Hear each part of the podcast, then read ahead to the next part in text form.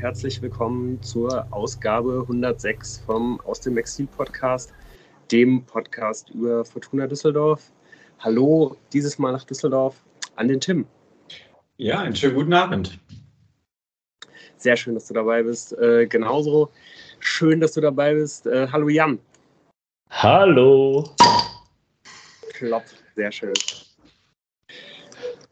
Und äh, ja, ebenso Hallo an dich, Moritz. Heute mal äh, direkt neben mir. Wo, wo, nehmen wir denn heute auf?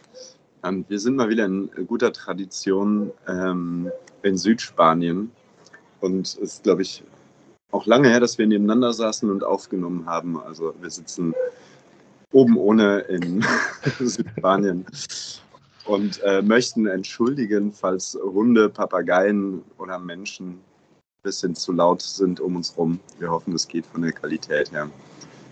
Aber ja, schönen guten Abend. Ja, das Bild ist sehr äh, anschaulich gezeichnet für die äh, Zuhörer und Zuhörerinnen. Ähm, ich glaube, die, die wissen das zu schätzen.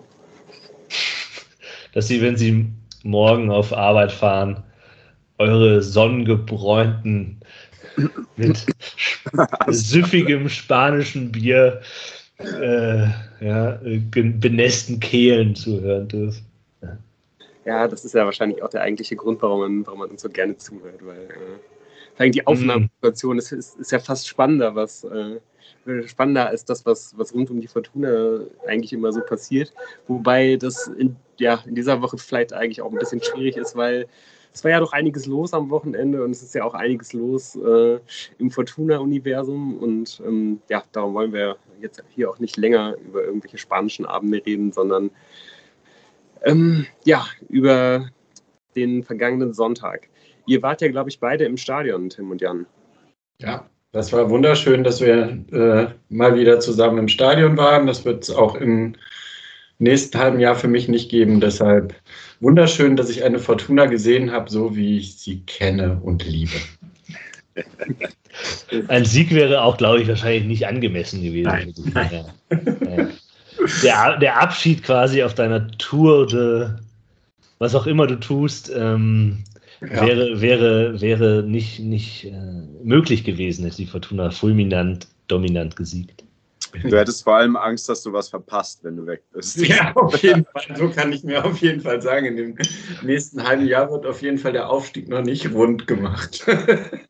Ja, ich glaube, so viel kann man verraten. Es ist jetzt weder die, äh, die Leistung der Fortuna äh, noch äh, vielleicht der später noch zu besprechende Bruch mit der eigenen Anhängerschaft, der dich davon abhalten wird, die Fortuna im Stadion zu sehen, sondern das hat andere Gründe. Das vielleicht ja dann auch irgendwie im nächsten halben Jahr hier nochmal besprochen im Podcast, was das ist. Ja.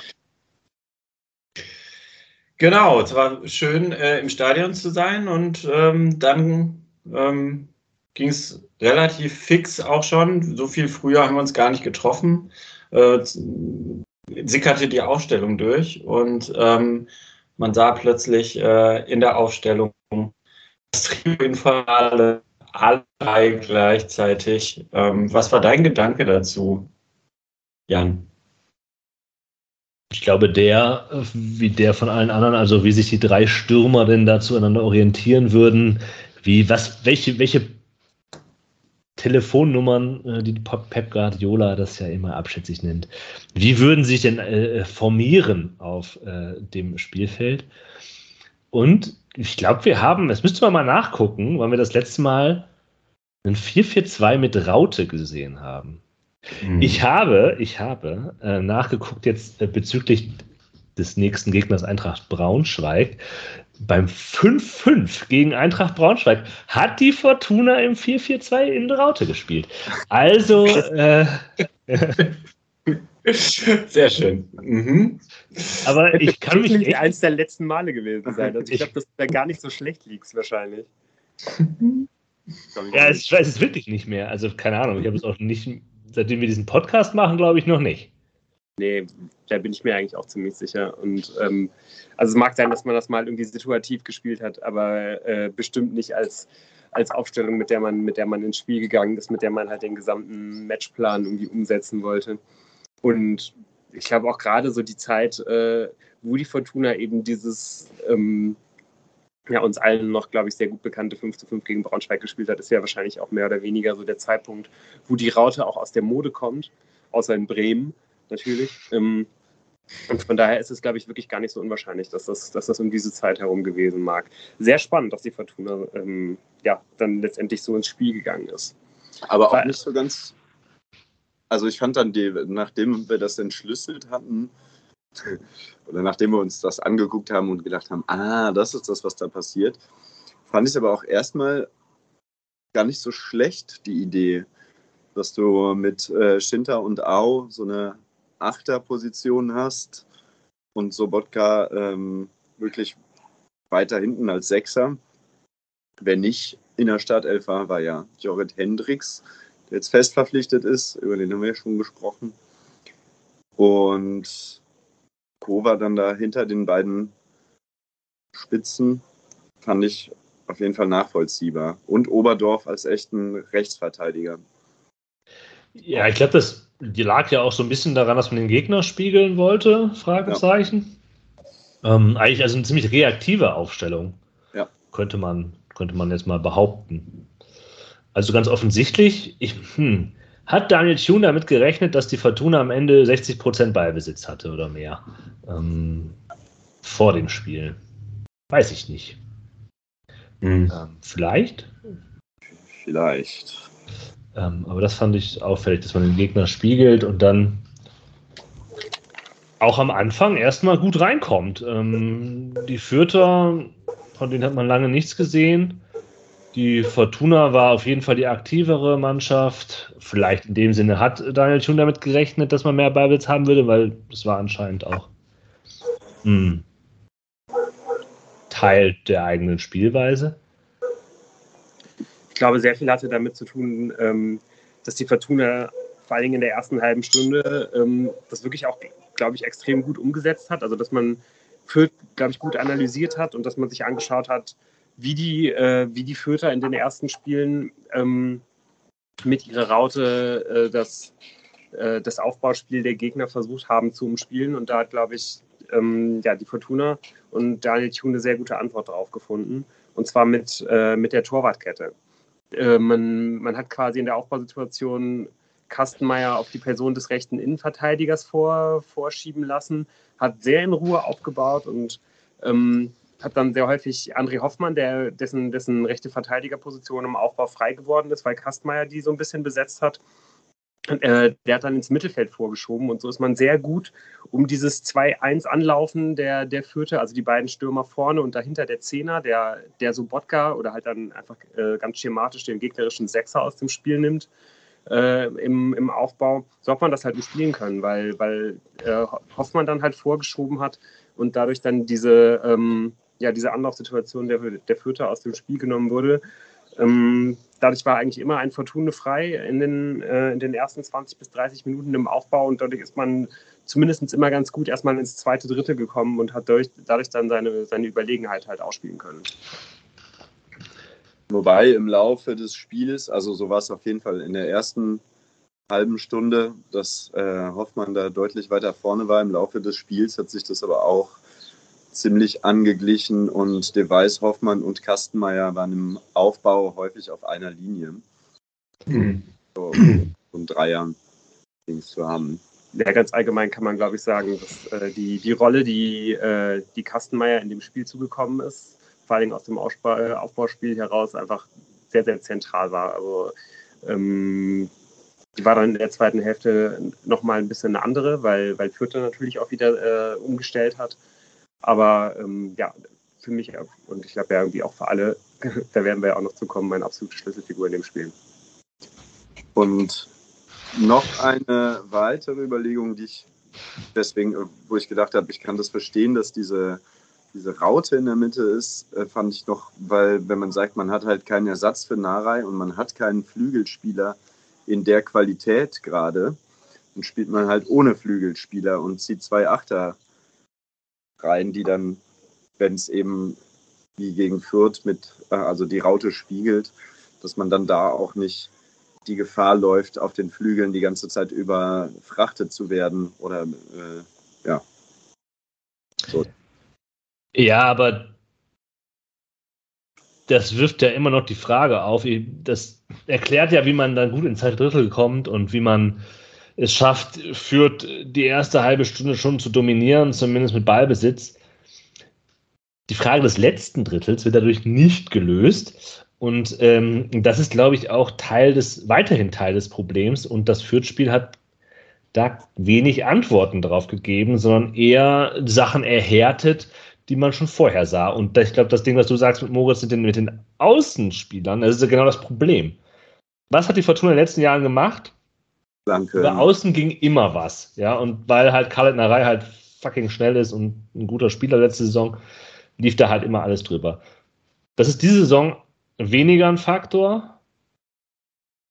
Und gegen Fürth hat man das ja sehr stark gesehen.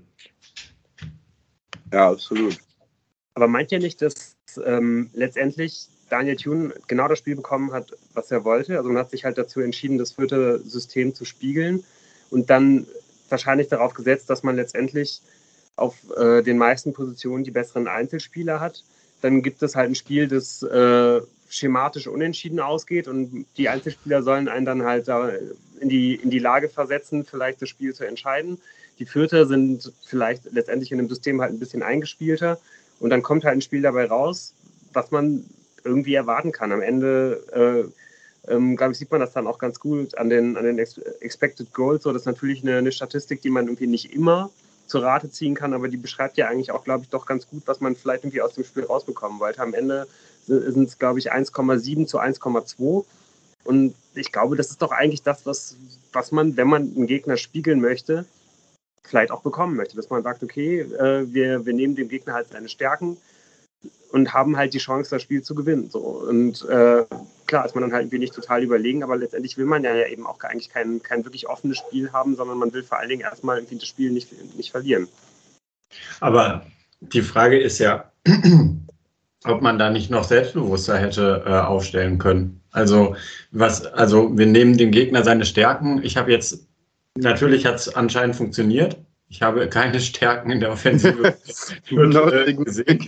ähm, aber man, man, muss halt sagen, äh, die hatten sehr unerfahrene äh, Spieler in, in der Kette und die hätte man auch mal ein bisschen äh, mit, einer, mit einer anderen Aufstellung vielleicht noch mehr fordern können. Weil insgesamt ist, ist man tatsächlich in den Strafraum vor allem gefährlich geworden, äh, wenn man Standardsituationen hatte. Ja, also ich will das beides mal zusammenführen, glaube ich. Ähm, ich bin auf jeden Fall bei Lou. Das ist nämlich so, was wie Daniel Thune seit seiner Amtseinführung hier das ungefähr macht. Äh, sich so anzugucken, was sind die Stärken meiner Mannschaft und wie kann ich die halt äh, irgendwie die individuellen Stärken der Spieler, wie kann ich die irgendwie aufscheinen lassen. Und was Tim sagt, ist aber genau das Ding. Man kann halt auf diese letzte, man schafft es irgendwie nicht in dieser Saison auf diese letzte Kette, die halt Schwächen hat, Druck auszuüben. Letzte Saison hat man das halt geschafft, weil man halt eine Reihe hatte und weil man irgendwie den 16er voll machen konnte, um dann halt eine Reihe-Flanke zu bekommen. Und halt, weil Schinter Appelkamp am Ende der Saison auch noch ein bisschen stärker war. Der spielt eigentlich ja keine schlechte Saison diese Saison, aber das war letzte Saison so ein bisschen das Ding, was, ähm, was ja Daniel Tunes Fußball ausgemacht hat. Und diese Saison hat man aber offensiv halt individuell starke Einzelspieler, mit Kovnatski noch eine Überraschung dazu bekommen, der irgendwie was kann. Nur man kommt da irgendwie nicht mehr rein. Es gibt keine Außenspieler mehr. Es gibt einfach diese Spieler nicht. Ähm, die gibt es so im Kader einfach nicht, äh, die das halt kreieren können, die den Druck auf diese letzte Kette, äh, die Tim eingefordert hat, schaffen können. Mhm.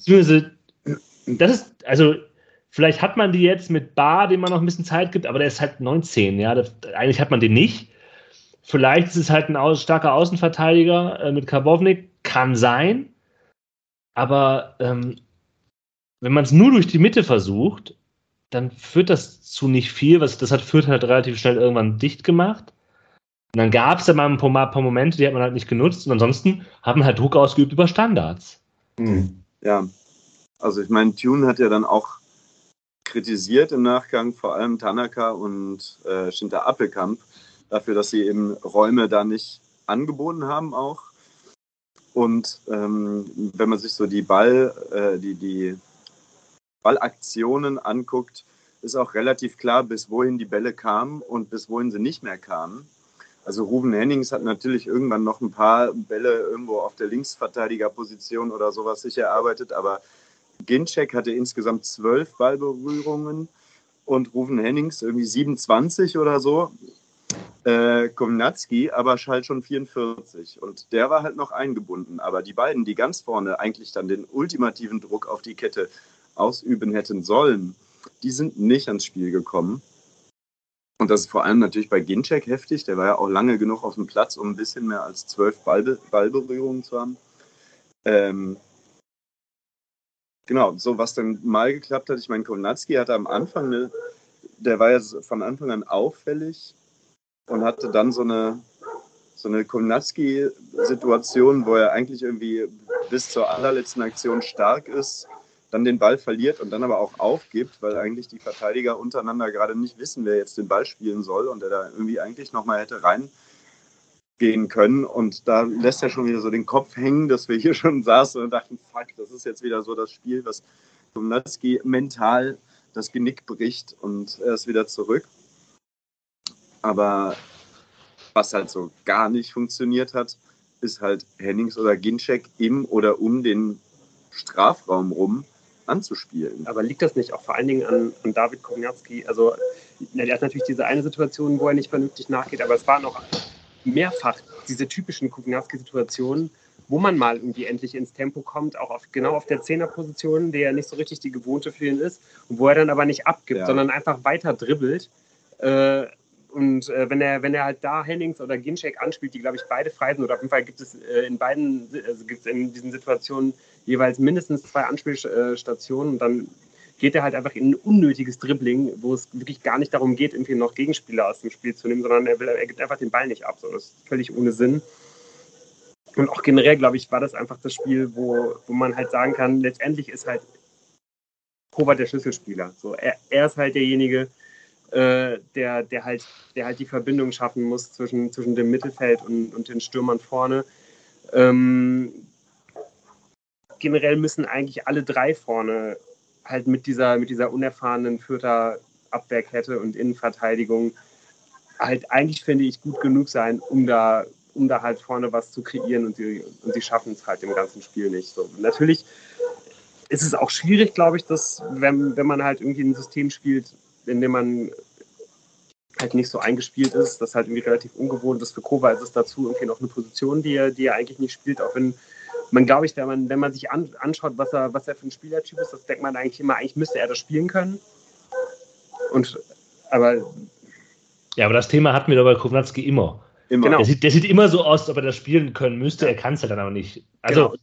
das, das, ist, ist jetzt hart ausgedrückt, aber. Ja. sagen will, genau. Ich möchte eigentlich, ja. eigentlich wollte ich, glaube ich, letztendlich sagen, war das jetzt nochmal ein weiteres Spiel, was mich extrem darin bestätigt hat, dass, dass Kogatski niemals dieser Spieler werden wird, äh, ja, den wir uns erhofft haben, weil er einfach in diesem Spiel viel zu wenig gebracht hat. Also ich sehe das ein bisschen anders.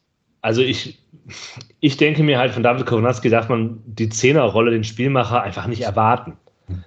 Das weiß man doch.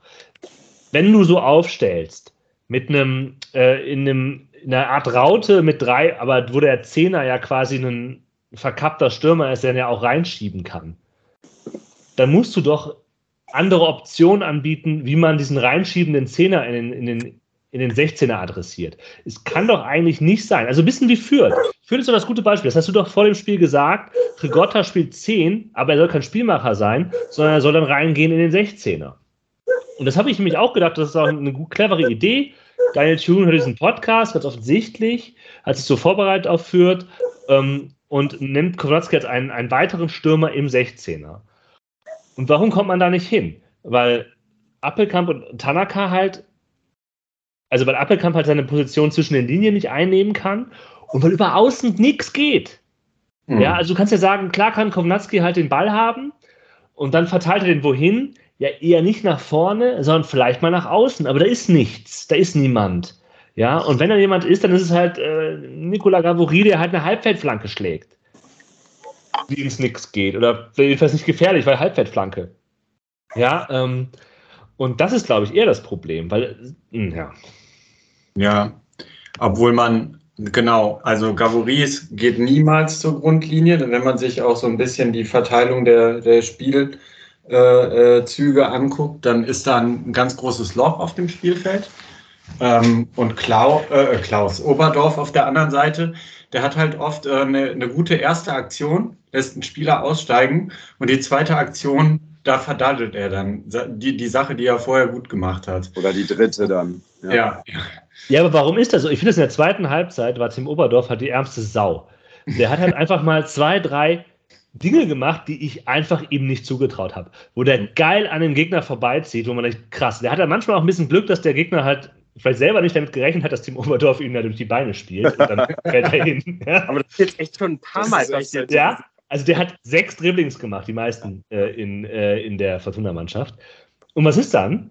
Dann ist er halt, dann macht er einen nass, ja, ist aber immer noch alleine. Genau. Ja. Und das ist doch ein Problem. Dann kommt dann auch kein Achter mehr mit äh, oder halt ein äh, Spieler von außen. Ähm, das ist das Problem. Und trotz all der Probleme in der Offensive, trotz der Fragen, wie man hier ins Rüttel kommt, muss die Fortuna dieses Spiel gewinnen. Ja. ja. Das ist ja das Verrückte. ja. Was ich noch äh, kurz zu Gabori zum Gegenpart gegen, sagen wollte, ich meine, dieser Aufbau mit den beiden Innenverteidigern und Kastenmeier ist ja dazu gedacht, dass die Außenverteidiger eben, das war ja sicherlich auch der Plan, dass die Außenverteidiger eben hoch stehen und weit in die Tiefe gehen.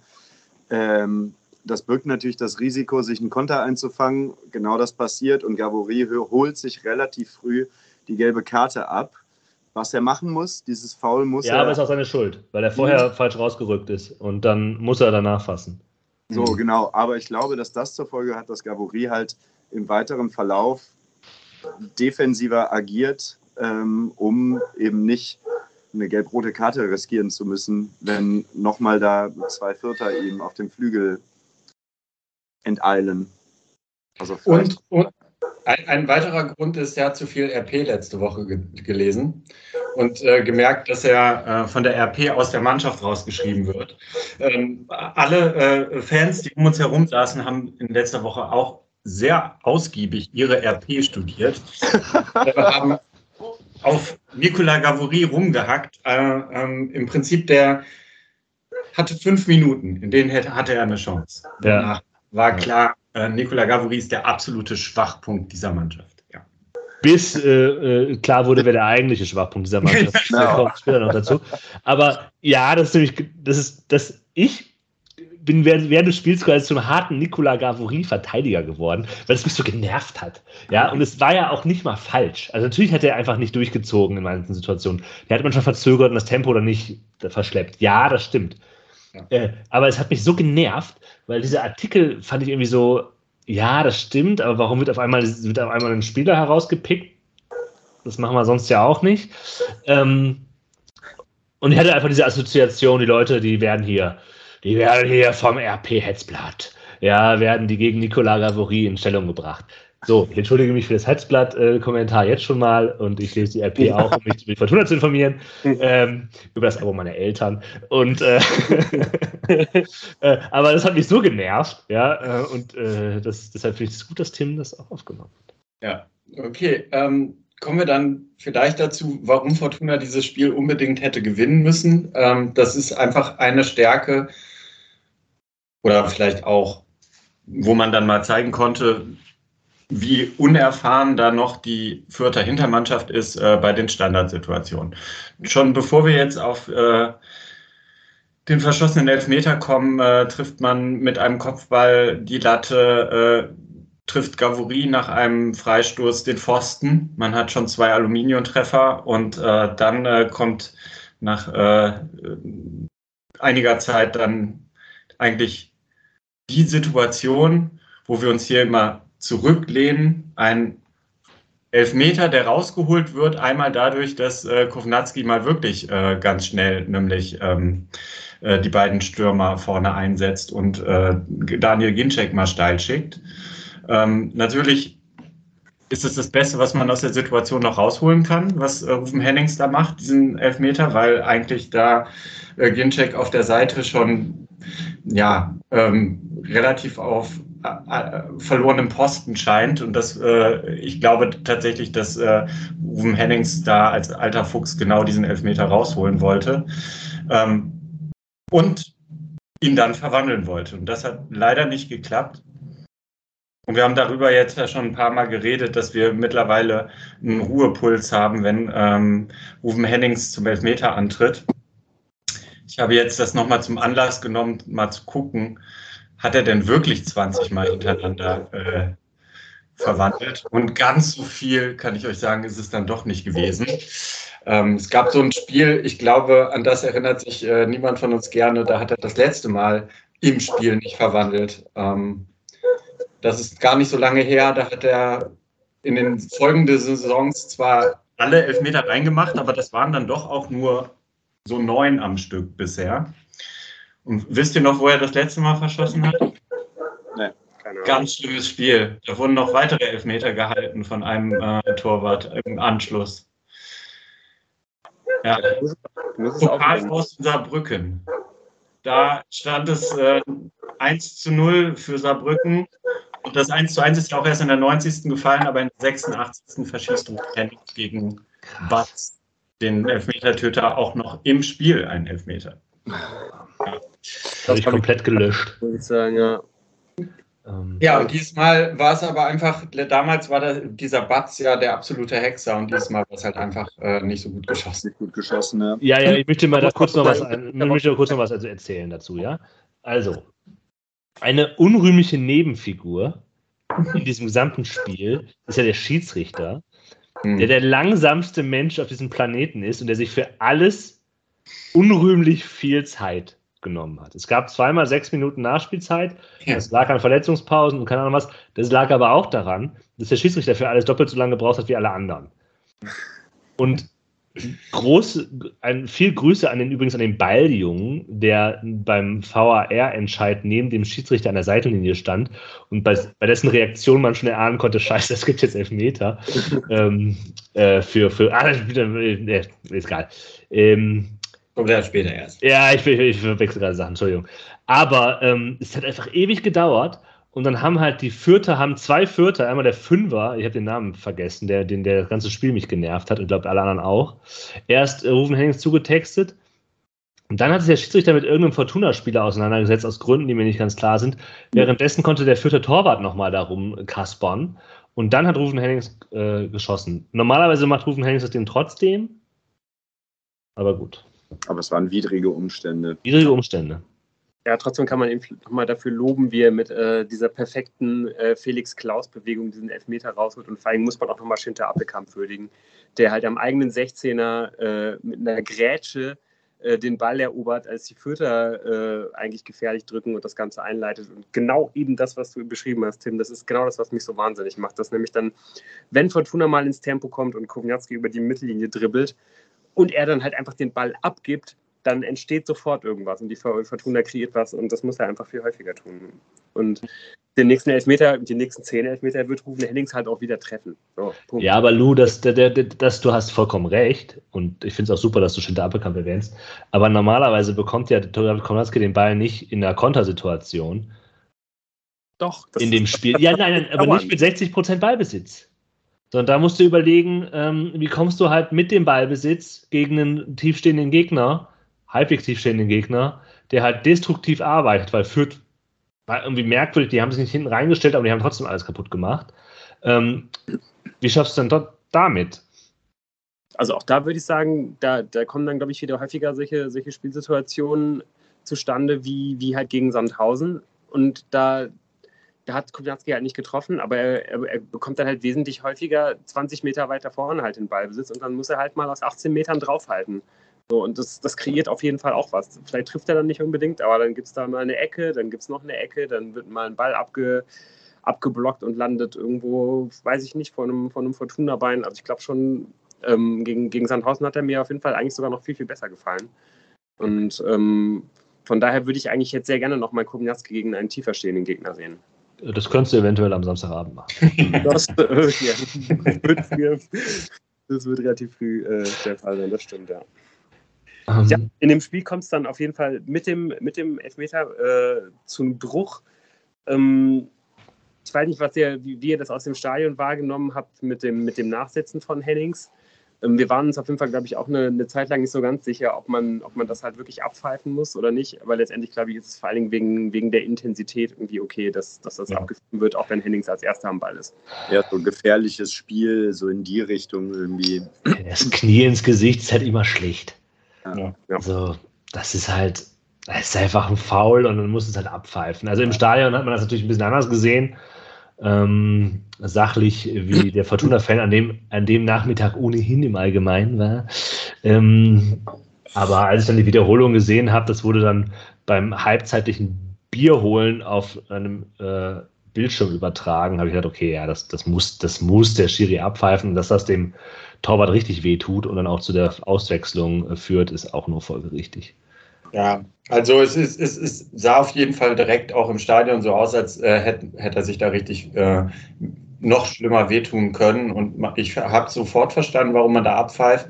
Ich habe es dann weniger verstanden, als der äh, Torwart da noch länger irgendwie behandelt werden musste, dass die Fans da so ausgerastet sind, weil also das sah man eigentlich, fand ich auch im Stadion ganz gut, das war kein Simulieren. Aber das war beim Torwart. Ja. Ansonsten muss man sagen, sind die Fürther durchaus mir negativ aufgefallen, das ganze Spiel über, immer wenn sich die Möglichkeit ergeben hat und der Schiri nicht selber das Spiel langsam gemacht hat, ähm, möglichst lange auf dem Boden liegen zu bleiben, um ähm, ja, den Spielfluss zu stören. Keine Ahnung. Vielleicht haben sie auch gehofft, dass nicht jeweils sechs Minuten äh, nachgespielt werden ja. oder auf diesem Täfelchen auch keine sieben mehr äh, anzuzeigen ist oder so. Aber das war schon extrem auffällig und ich verachte sowas eigentlich auch, dass das eigentlich von den Bambinis an ja äh, die Kinder auch schon lernen, ähm, wie man da äh, äh ein bisschen länger äh, liegen bleibt. Also das war sehr auffällig. Die Vierte haben einzig verstanden. Spielfluss unterbricht in Düsseldorf nur einer. Und das ist die Fortuna. Ja. ja. Und genau das tut die Fortuna dann ja eigentlich auch. Also mit diesem verschossenen Elfmeter äh, kommt ja dann irgendwie Sand ins Getriebe. Die Abläufe funktionieren irgendwie nicht mehr gut genug. Ähm, kleine Details funktionieren nicht mehr. Und ähm, ja, das, das ist halt einfach insgesamt so, aber ganz besonders ist das dann ja äh, in der 40. Minute so, ähm, als eine ganz entscheidende Situation passiert äh, für, für den restlichen Verlauf des Spiels. Der übliche Kastenmeier des Tages. Ähm, Fortuna versucht halt wieder, äh, wie sie es eigentlich das ganze Spiel heraus sehr gut gemacht haben, ähm, das, äh, das führte Anlaufen zu umspielen. Das klappt dann halt nicht so richtig es gibt dann halt diesen Moment, ähm, ja, wo man es wahrscheinlich irgendwie noch einigermaßen retten könnte. Äh, da, da kann man halt den Ball äh, zehn Meter vor der eigenen Mittellinie einfach auf die Tribüne schlagen. Das äh, unterlässt Kastenmeier aber dann, versucht dann halt irgendwie noch was zu retten, indem er halt den Gegenspieler umspielt. Das klappt halt nicht. Dann gibt es eigentlich meiner Meinung nach immer noch diesen Moment, wo er halt mit einer Grätsche den Ball in Richtung Auslinie grätschen könnte. Äh, das macht er aber auch nicht, so äh, dass es dann zu einem offenen Kampf um den Ball kommt. Und das kann halt auch einfach komplett nach hinten losgehen. Ja. Ähm, also ich habe jetzt auch einige Takes gelesen dazu, dass, äh, dass das nicht mal ein Foul an Kastenmeier gewesen sein soll. Das sehe ich nicht so. Also das erste Einsteigen ist absolut in Ordnung. Als Kastenmeier dann, und er wäre halt als erster am Ball gewesen, versucht aufzustehen, drückt ihn dann halt einfach, äh, der, der vierte Stürmer Ragnache ist es, glaube ich, äh, drückt ihn halt einfach dann nochmal runter und das ist dann halt schon ein Foul. Aber das ist wirklich ganz hart an der Grenze. Und wenn man Pech hat, wird es halt nicht abgepfiffen. Und ähm, ja, generell kann diese Situation einfach komplett ins Auge gehen. Das wissen wir alle. Das haben, glaube ich, auch alle im Stadion so gesehen. Und das ist natürlich irgendwie auch nicht das erste Mal. Das ist extrem ärgerlich. Aber sowas passiert halt einfach. Ja, mehr oder weniger jedes Spiel. Und man muss einfach ziemlich glücklich sein, dass, dass, dass die Fortuna da halt irgendwie schon nicht mit, mit 0 zu 1 in Rückstand gerät. Ähm, ja, aber eigentlich ähm, ja, kann man sich da wirklich nicht beschweren, wenn es passiert. Nein. Genau. Kurze Zeit darauf passiert es ja dann auch. Jo. Und ähm, es ist wieder so eine Situation, wo man sich hinten aus der Abwehr rauskombinieren will, als wäre man, keine Ahnung, äh, Real Madrid. Ähm, ich denke, da das, dieser, dieser Befreiungsschlag dann von, von Device, der kommt natürlich ähm, den verwertet dann Fürth auch mit drei Einkontakt äh, relativ schnell, aber schon vorher dieses Rumgepasse da hinten, das war mir alles viel zu riskant. Also ähm, ich glaube auch, dass Kastenmeier zwar ganz gut am Ball ist, aber man sollte aufpassen, dass man ihn nicht als Feldspieler demnächst immer ähm, einbezieht, weil dann wird das irgendwann ähm, jede Mannschaft verstehen, dass wenn man dann nur genug Druck auf äh, Fortuna macht, dass dann es auch mal zu einer Chance kommt mit einem hohen Ballgewinn und dann geht es ganz schnell äh, zu Chancen gekommen werden kann. Also das fand ich generell nicht so gut, dass sie ähm, so, so hinten so viel klein-klein gespielt haben. Aber ist da nicht das eigentliche Problem, dass, dass, der, dass, der, äh, dass der Befreiungsschlag nicht gut ist? Ja. Also den darf man halt so nicht nehmen. Ansonsten ja. glaub, muss man eigentlich so weiterspielen. Ja. Sonst, sonst, sonst, darf man sich nicht dazu entscheiden, mit einem Florian Kastenmeier in die Saison zu gehen als Nummer 1.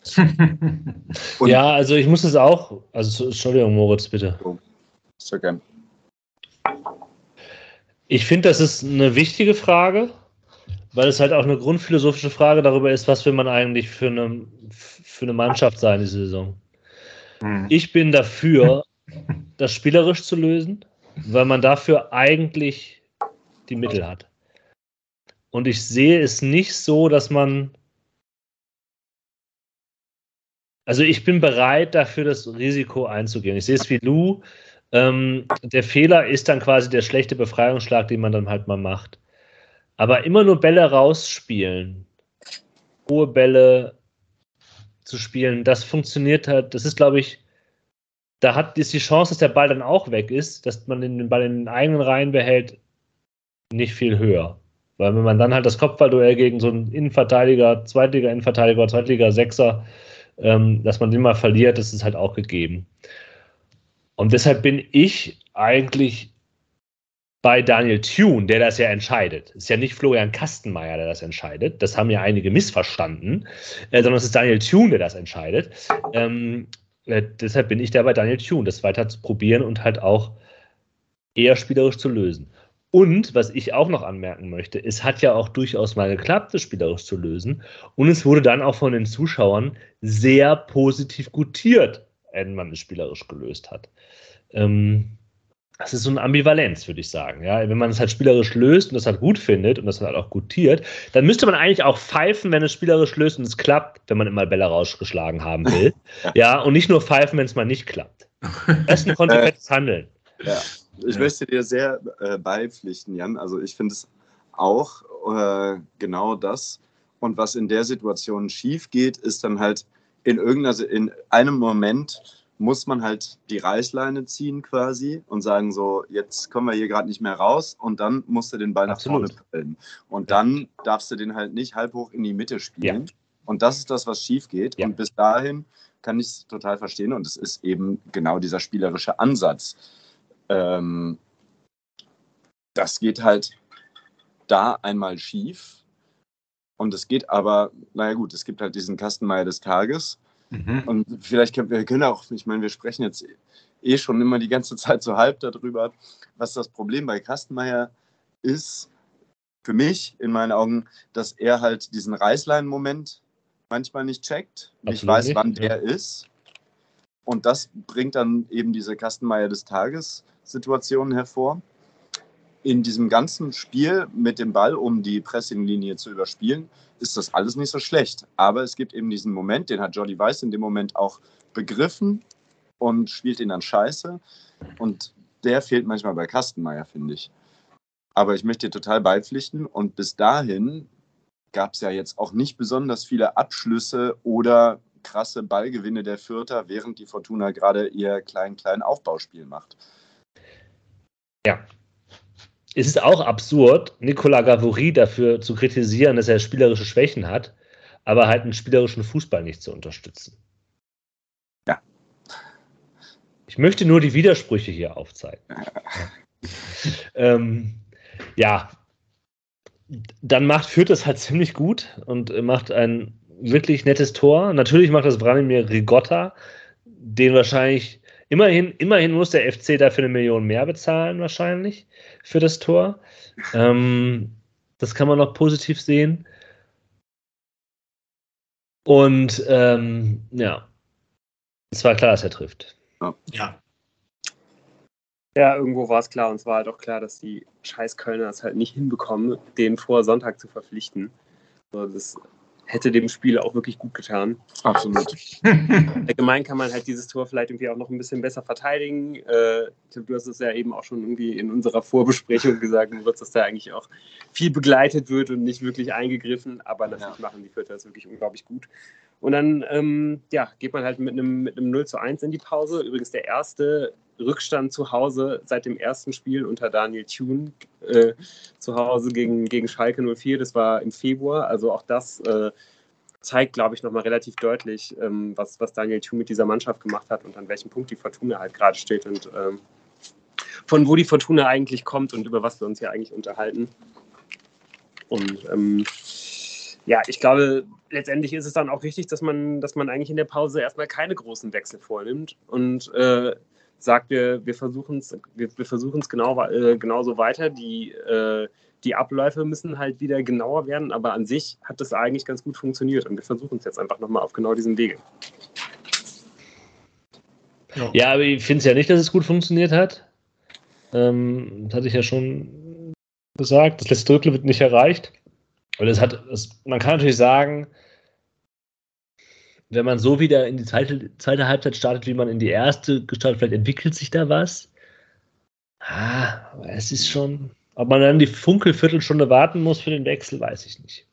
Aber was, was wäre jetzt dein, dein, dein erster Wechsel gewesen? Also auch genau die, die Wechsel, auf die dann, äh, also die, äh, die Tuna letztendlich auch vorgenommen hat? Oder hättest du dann halt zum Beispiel jetzt direkt, äh, wärst du direkt auf einen, auf einen Flügelspieler gegangen? Zum Beispiel auf Carbovnik, ich glaube, da können wir jetzt schwer was dazu sagen, weil wir den alle noch nicht wirklich gesehen haben. Der wäre natürlich eine Option gewesen. Die andere Option ist dann halt äh, direkt Bar, der, der dir halt sehr, sehr viel bringt dann für den, für den Flügel natürlich, aber eben auch extrem viel Unsicherheit defensiv und einfach schematisch her, glaube ich, mehr oder weniger alles ändert und alles auseinanderreißt. Ja, also an Bar hatte ich ja auf gar keinen Fall gedacht, mhm. ähm, sondern ich glaube, dieser 60-Minuten-Wechsel, der ist schon interessant. Ob man direkt dreimal wechselt zur Halbzeit, das dafür war halt dann natürlich die, ähm, die erste Halbzeit dann nicht dramatisch genug. Ja, das sehe ich ja auch ein. Dass man, dann geht ja eigentlich mit dem 1-0 in dieser Halbzeit durch einen Rufen Hennings äh, Elfmeter-Tor. Ähm, aber ich hätte halt darüber nachgedacht, Jorrit Henriks eine, früher eine Chance zu geben, äh, zum Beispiel, um halt einen anderen Spielaufbau äh, hinzubekommen. Kann man drüber nachdenken. Ob Peterson früher eine Rolle spielt, weiß ich nicht. Ich bin ja jetzt nicht der große Peterson-Fan. Aber ähm, ja. ja. als es dann zu diesem, zu diesem Wechsel kommt in der 64. Minute, ich meine, der Wechsel kündigt sich schon an, als es, äh, als es noch 0 zu 1 steht. Ich glaube, da, da machen sich die, äh, die drei draußen schon bereit, aber es steht eben schon 1 zu 1. Und ähm, das hat vor allen Dingen damit zu tun, ähm, ja, dass die Fortuna extrem gefährlich nach, nach Standardsituationen wird. Ähm, vorher kommt die Fortuna schon auch immer wieder über, über Standardsituationen oder, oder über Flanken mittlerweile in den Strafraum, ähm, was allerdings vom Schiedsrichter relativ äh, deutlich immer unterbunden wird. Also man muss, man muss ihm ja zumindest zugute halten, dass er eine sehr klare Linie hatte. Also eigentlich jeder ähm, körperlich geführte Offensiv-Zweikampf der Fortuna in der Luft wurde abgepfiffen.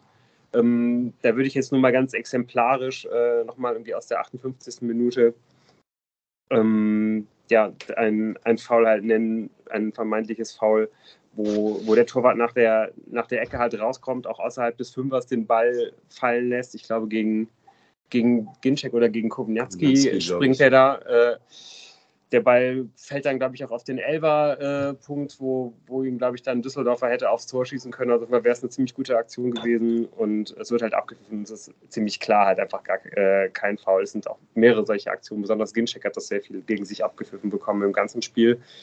Ähm, das ist schon sehr, sehr ärgerlich und da hat man eigentlich schon gesehen, dass der, äh, dass der vierte Ersatztorwart, der dann zur Halbzeit für äh, den verletzten Stammkeeper kommen musste, extrem unsicher ist und das sieht man halt eben auch als das 1 zu 1 fällt, weil ich würde sagen, der Ball ist jetzt äh, ja kein, kein kompletter Torwartfehler, aber äh, an einem guten Tag hält er ihn auf jeden Fall ein, ein ordentlicher Zweitligakeeper. Das eigentlich äh, widerspreche ich dir. Der ist halt hart und passiert ja. unter die Latte.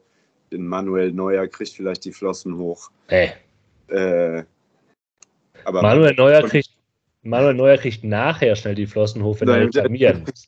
Vielleicht ja. hebt er den Arm schon im, ja, ja. Genau. Arm hoch und äh, mit Glück trifft er den Arm. Wenn dann da genug Spannung, ich weiß nicht, wie viel Spannung in dem Reklamierarm ist. Ob der so, so, ein, so eine Granate von André Hoffmann abwehrt, aber da waren wir auch schon während des Spiels uneinig. Äh, ja. Ich sehe es aber so wie du, Moritz. Sehr guter Kopfball. Ja, stark. Schöne, schön, schöne, ähm, äh, reiht sich eigentlich ein in die Stärke nach Standards, die man in diesem Spiel hatte und schönes Ding. Ja, die man ja auch schon insgesamt in der Saison hatte. Also ich glaube, das ist vielleicht etwas, was, was positiv ist. Standardstärke ist halt Teil dieser Effizienz, die man hat äh, vorne, die man haben muss, weil man nicht so viel kreiert. Ähm, dann dauert es mit dem War, War noch ein wenig, bis das Tor dann ähm, durchläuft. Und dann dreht die Fortuna das Spiel. Kurz mal, kurz mal noch sagen, das war in meiner Erinnerung das allererste Mal, wahrscheinlich stimmt das natürlich nicht, aber dass eine Wahrentscheidung zugunsten der Fortuna eine Schiedsrichterentscheidung entscheidet, ähm, das kann man kurz mal festhalten. Das wird auch nicht mehr so häufig passieren und ist in der Vergangenheit auch nicht häufig passiert. Dass das übrigens kein Abseits war. War völlig offensichtlich. Ja, aber wenn man sich diese Wiederholung anguckt, super komplex war das nicht zu sehen. Mhm. Also klar, der, der, der Spieler, der dann halt das Abseits aufhebt, ist hinter Hoffmann. Aber das kann man auch sehen, meines Erachtens. Aber okay, ist doch egal. Mhm.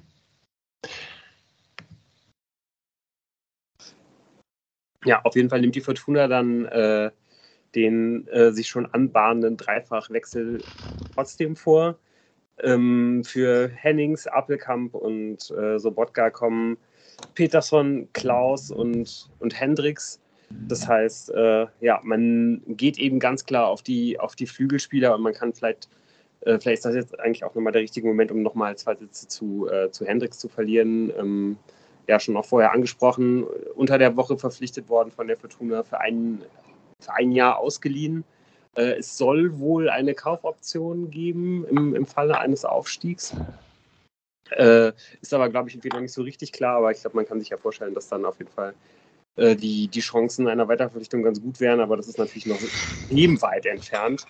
Ähm, bevor wir jetzt weiter ins Spiel gehen, vielleicht erstmal die Frage, wie, wie er euch gefallen hat, weil es war jetzt ja schon relativ viel Zeit mit einer halben Stunde, um, um, ihn, um irgendwie mal auf ihn zu schauen. Und ich glaube, man kann schon irgendwie sagen, man muss sich da jetzt, glaube ich, nicht allzu viel Sorgen um den machen. Also ich fand, der äh, sah extrem gut aus in der kurzen Zeit, sodass man da eigentlich äh, jemanden hat, den man bedenkenlos einsetzen kann. Ja, Präsenz. Der Stadion, Stadion-Eindruck? Ja. ja. Es war, war irgendwie von vornherein klar, ähm, hallo, ich bin der Neue, ich bin ab jetzt der Chef hier auf dem Platz.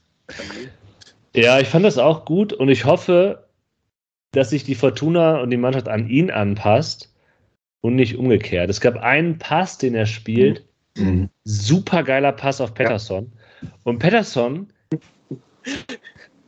ist halt einfach eine Liga zu, zu klein für diesen Pass. Der checkt halt nicht, dass es halt einfach genau der richtige Pass ist und er ist halt woanders.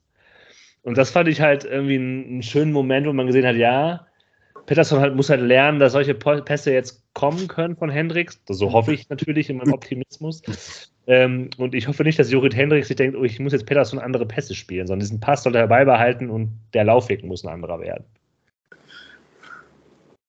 Also vielversprechend alles, was man in der halben Stunde wirklich äh, sehen konnte. Und äh, ich bin sehr gespannt, ob er relativ schnell jetzt halt äh, zum, zum, zur Startelf gehören wird. Also meine Theorie, die ich gerade schon in der Vorbesprechung geäußert habe, bis zum Kreuzbandriss spielt er jetzt jedes Spiel Anfangsformation. Bin ich auch sehr gespannt, weil das natürlich auch äh, deutliche Implikationen dann für, äh, für andere Spiele hat, denen man mhm.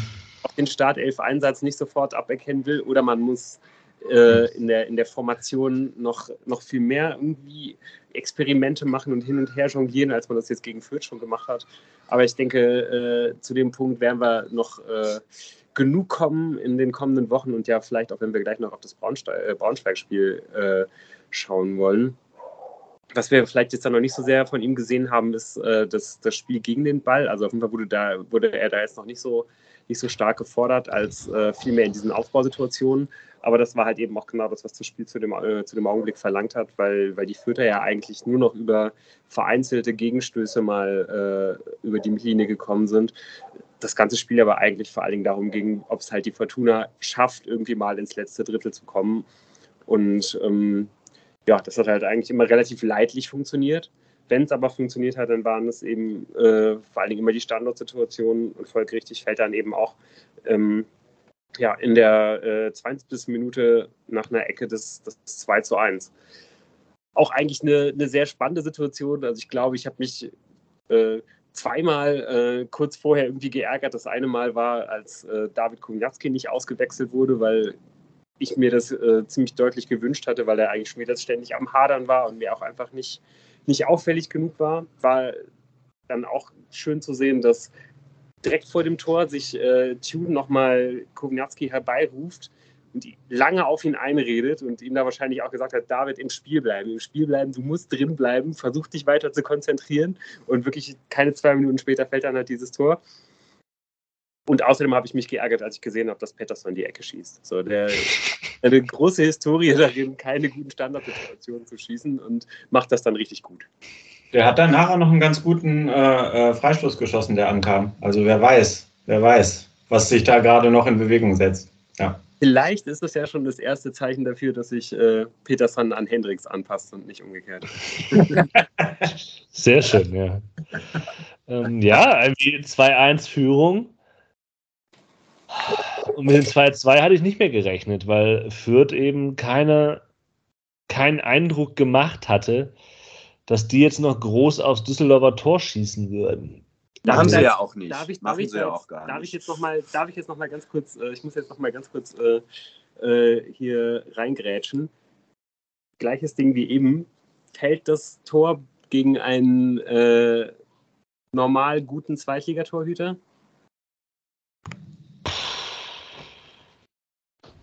Also ich sage da auch ganz klar, der Ball ist auf jeden Fall haltbar. Das 2 ja. Boom. Ja, aber. Äh, ja, aber schwer. Voll, aber ich habe auch das Gefühl, da steht ja noch so ein Innenverteidiger irgendwie vor dem Torwart und da gibt es Abspracheprobleme. Der Innenverteidiger zieht irgendwie relativ kurzfristig doch noch seinen Körper aus der Schussbahn. Ähm, ich, also ich glaube, es ist eine, eine, eine Verbundsgeschichte zwischen diesem Innenverteidiger und dem Torwart. Ich finde es auch eine müßige Diskussion, weil du nicht, das ist halt kontrafaktisch, kann ich, also, das führt uns, glaube ich, jetzt in, unserem, in unserer allgemeinen Analyse des Spiels nicht so weit. Ich würde beide Tore nicht sagen, dass das ein klarer Torwartfehler ist. Beide, nein, gehen nicht auf Kappe des Torhüters. Auf wessen Kappe geht denn das 2 zu 2? Such dir einen aus. Wie, wie, groß ist die Kappe? Ja, vor allen Dingen würde ich mal sagen, es geht mal wieder auf, auf die Kappe des gesamten Teams irgendwie. Ja, genau. Weil mal wieder die Fortuna nicht schafft, nach einer äh, nach, nach einem äh, neuralgischen Moment des Spiels, wo sich halt äh, die Spielstatik ändert. Also man geht in Führung, äh, auch im Spiel, einfach im Spiel zu bleiben, die Konzentration hochzuhalten, sondern mal wieder gibt man das innerhalb kürzester Zeit halt irgendwie aus der Hand. Äh, leistet sich da äh, auch, glaube ich, ein, eine, also schon bevor diese Elfmetersituation passiert, irgendwie einen, einen Haufen von Situationen, wo man, wo man das eigentlich unterbinden kann. Und ja, dann stellen sich halt irgendwie erst Tanaka und äh, Device auch noch extrem trottelig an. Und es ist eigentlich fast egal, für was man da letztendlich dann den, den Elfmeter gibt. Also da hätte man noch zwei Elfer für geben können. E, exakt, ich finde es ein bisschen absurd, dass halt quasi der, der Schiedsrichter offenbar die zweite Situation für Elfmeter würdig behält, wo ich mir denke, das Tanaka-Ding ist so offensichtlich Handspiel, da brauchst du halt gar nicht hingucken. Und da ist nämlich, es hat nämlich relativ lang gedauert und da hat nämlich dann der Balljunge äh, einem schon auf der Tribüne deutlich gemacht, okay, das ist Elfmeter. Ähm, dass Regotta ähm, den dann eiskalt rechts unten äh, rein versenkt. Das war das. Aber für mich, Insgesamt war das ja schon eine ziemliche Chaos-Situation. Also ich weiß jetzt gerade nicht, äh, wer, wer, der äh, Typ da ist, der der, der 20er, der dann am Ende gefault wird, aber der wird ja vorher schon fast äh, von, von Hoffmann oder Hendricks äh, äh, zu Fall gebracht und rettet sich noch gerade auf einem Bein in den nächsten äh, Zweikampf, um da dann den Elfmeter rauszuholen. Also da war absolutes Chaos im Strafraum und das muss man dann eigentlich irgendwie mit Ach und Krach lösen und dann kommt es zum Elfmeter und ja. dann also, steht 2-2 unter die, unter die äh, Kappe des Schuldigen müssen mindestens acht Leute passen. Eine große, große Kappe. Und äh, nochmal zum Schiedsrichter, weil er generell, finde ich, eher schlecht war.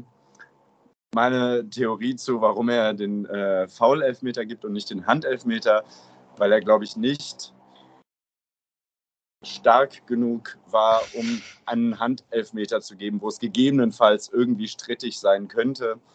Dann gibt er lieber den Foul-Elfmeter, da gibt es viel weniger Diskussionen und man hat nicht auch noch, während einem das Spiel die ganze Zeit schon komplett entgleitet und es alles schief läuft, nicht noch so eine Handdiskussion dabei. Dann machst du halt den Foul-Elfmeter draus, weil wenn du auswählen kannst, dann ja. machst du einfachere Variante. Okay. Ja. Das ist auch mein Gedanke, dass der halt hinterher in seiner DFB-Schiedsrichterbewertung äh, halt stehen haben will, dass er einen unstrittigen Foul-Elfmeter gepfiffen hat. Das ist bestimmt wieder irgendeine so komische äh, DFB-Bewertungssache. Äh, das muss irgendwie damit zu tun haben. Was ich, ich zusätzlich noch spannend fand, äh, war, dass, äh, da habe ich irgendwie auch ehrlich gesagt ein bisschen an mir selber gezweifelt, dass auch der Kommentator, der Sky-Kommentator, eigentlich direkt bei der ersten Ansicht der Szene halt gesagt hat, ah, ja, Hand weiß ich nicht genau. Das ist schwer zu sagen, ob äh, es da eine aktive Bewegung zum Ball hingibt. Man denkt sich so, ich dachte mir so, ja, die gibt es schon. Ja. ist unstrittig. Das habe ich auch erst kurz überlegt, was ich da irgendwie nicht sehe. Aber äh, ja, anscheinend äh, waren da auf jeden Fall der Schiedsrichter und der Kommentator auf einer Linie. Das ist ja auch äh, ganz, ganz schön, wenn das. Beruhigend, ja. ja. Ja, leider ist es dann ja auch genauso, wenn äh, wenn es einen Elfmeter gegen die Fortuna gibt, so sicher wie Rufen Hennings eigentlich jeden Elfmeter reinschießt, so sicher springt Kastenmeier immer in die falsche Ecke. Also der ist ja auch eigentlich nie mal irgendwie dran oder mal in der richtigen Ecke, der ist immer in der falschen Ecke. Da wusste man auch sofort, dass es 2 zu 2 stehen würde und steht es dann auch. Und ähm, ja, danach geht dann ja auch dieser, dieser Spielfluss, den die Fortuna nach dem Ausgleich irgendwie noch hatte, äh, auch ohne dass sie da Fürth jetzt komplett reingedrückt hat, aber da war sie trotzdem, glaube ich, noch ein bisschen näher am Tor, als es dann letztendlich in den, äh, ja, in den letzten 15 Minuten des Spiels gewesen ist. Man schafft es dann noch irgendwie so ein, zwei Mal ganz gut irgendwie nach vorne, aber richtig gefährlich wird man da auch nicht mehr. Nein. Und ich glaube, wir brauchen jetzt auch nicht äh, noch irgendwelche Details rauszuziehen, sondern. Aber ich habe noch eine Frage, weil ich mich meine zu erinnern, dieses 3 zu 3 gegen Fürth damals, da hat Fürth meine ich mich zu erinnern, auch mit einer Raute gespielt. Also vor, vor zwei Jahren meinst du? Genau, also ja. vor, da, wo Schinter sich verletzt hat, auch so ein relativ vogelwildes Spiel. Aber da hat, glaube ich, äh, Rösler mit einem flachen 4-4-2 gespielt, was dafür gesorgt hat, dass Fortuna auf den Außen immer wieder an dieser Ra vierter Raute vorbeigekommen ist. Der hat ja jetzt mit diesem Dreifachwechsel schon auch auf zwei echte Flügelspieler mit Klaus und Peterson gesetzt, habt ihr das Gefühl, dass dann über die Flügel ein bisschen mehr passiert ist? Ja, auch weil Tim Oberdorf äh, in den Dribblings gegangen ist und plötzlich mal aus. Ja. Er hatte mehr, aber auch mehr Unterstützung ein bisschen, ja. Also die fehlenden Außen habe ich ja schon gesagt, dass ich das für ein Problem hielt. Und äh, Oberdorf hat auch ein paar sehr gute Zuspiele von Florian Kastenmeier bekommen, übrigens. Vor allem in der zweiten Halbzeit ja. dann Während der parallel ausgepfiffen worden ist. Ja, also das kann man auch, glaube ich, äh, nochmal ganz deutlich erwähnen, wie überragend er das in der zweiten Hälfte gemacht hat, nachdem man halt so einen fetten Bock geschossen hat. Erstens, nachdem man halt von den eigenen Fans halt ausge, äh, ausgepfiffen wird hat der noch ein paar absolut überragende Bälle gespielt, fast auf die Höhe des gegnerischen 16ers, auf der rechten Seite vor allen Dingen, weil das eigentlich immer das war, was, äh, was freigelassen wurde. Äh, ganz zentraler Part da drin, dass die Fortuna äh, Fürth halt in der zweiten Hälfte so, so gut beherrscht hat und äh, hat das wirklich richtig, richtig gut gemacht. Und Aber auch ich habe das nicht so interpretiert, dass äh, Florian Kastenmeier ausgepfiffen wurde, sondern dass Pässe nach hinten generell mit Pfiffen belegt wurden. Ja, ja können wir gleich noch äh, genauer drüber sprechen. Und nur noch ganz kurz zum Abschluss vielleicht. Äh, Florian Kastenmeier hat einen Großteil Teil seiner Pässe angebracht, hat eine hervorragende Passquote, was natürlich auch auf dieses Hin- und Herschieben zwischen Innenverteidigung und Torwart zurückzuführen ist. Er hat aber auch über die Hälfte seiner langen Bälle beim eigenen Mann angebracht. Wenn man da dann so ein paar Befreiungsschläge, die halt irgendwo hingehen, rausrechnet, ist das auch nicht so schlecht. So das Spiel, was der macht, ist nicht so schlecht. Also, es ist halt so gewollt und es ist nicht so schlecht. Also, ich glaube, da muss man. Ich habe das ja auch, ich habe das, glaube ich, während des Spiels auch zu Tim gesagt, so von wegen, der wird gepfiffen und jetzt kommt in der Moment halt der perfekte Pass auf Außen. Aber das ist ja nicht rational, dieses Gepfeife, sondern das ist, dass man Unmut darüber haben kann, dass Florian Kastenmeier gewisse Schwächen hat. Das teilen wir ja. Dass er gewisse Schwächen hat, das sagen wir jede Folge. Der Kastenmeier der Woche, der von uns so benannte, der taucht halt regelmäßig auf. Das ist halt Teil seines Spiels, es ist nicht nur Teil des Spiels, das ihm vom Trainer mitgegeben wird. Ich glaube, da kommen dann halt gewisse Dinge zusammen, ähm, dass der Trainer das möchte, dass so gespielt wird und dass Kastenmeier, ähm, wie Moritz, du das gesagt hast, in gewissen Momenten nicht sieht, wann er halt das Ding beenden muss mit einem langen Ball raus. Und das ist, glaube ich, für mich noch nicht mal das Hauptproblem, sondern damit kombiniert es ja noch eine gewisse Schwäche in der Strafraumbeherrschung bei hohen Bällen, die halt er auch hat. So. Trotzdem ist egal, pfeift man einen eigenen Spieler nicht aus. So. Und ja, und diese Theorie, die Tim gerade aufgemacht hat, dass er das Zurückspielen ausgepfiffen wurde, mag vielleicht bei vielen Leuten so gewesen sein. Es wurde ja dann aber auch viel aufbereitet, was dann im Nachgang noch in den verschiedenen Netzen so geteilt wird. Und da geht es doch schon auch ganz eindeutig gegen Kastenmeier. Das heißt, ich glaube nicht, dass es so eindeutig nur gegen den trägen Spielaufbau der Fortuna gemeint war, sondern schon auch gegen Florian Kastenmeier. Und das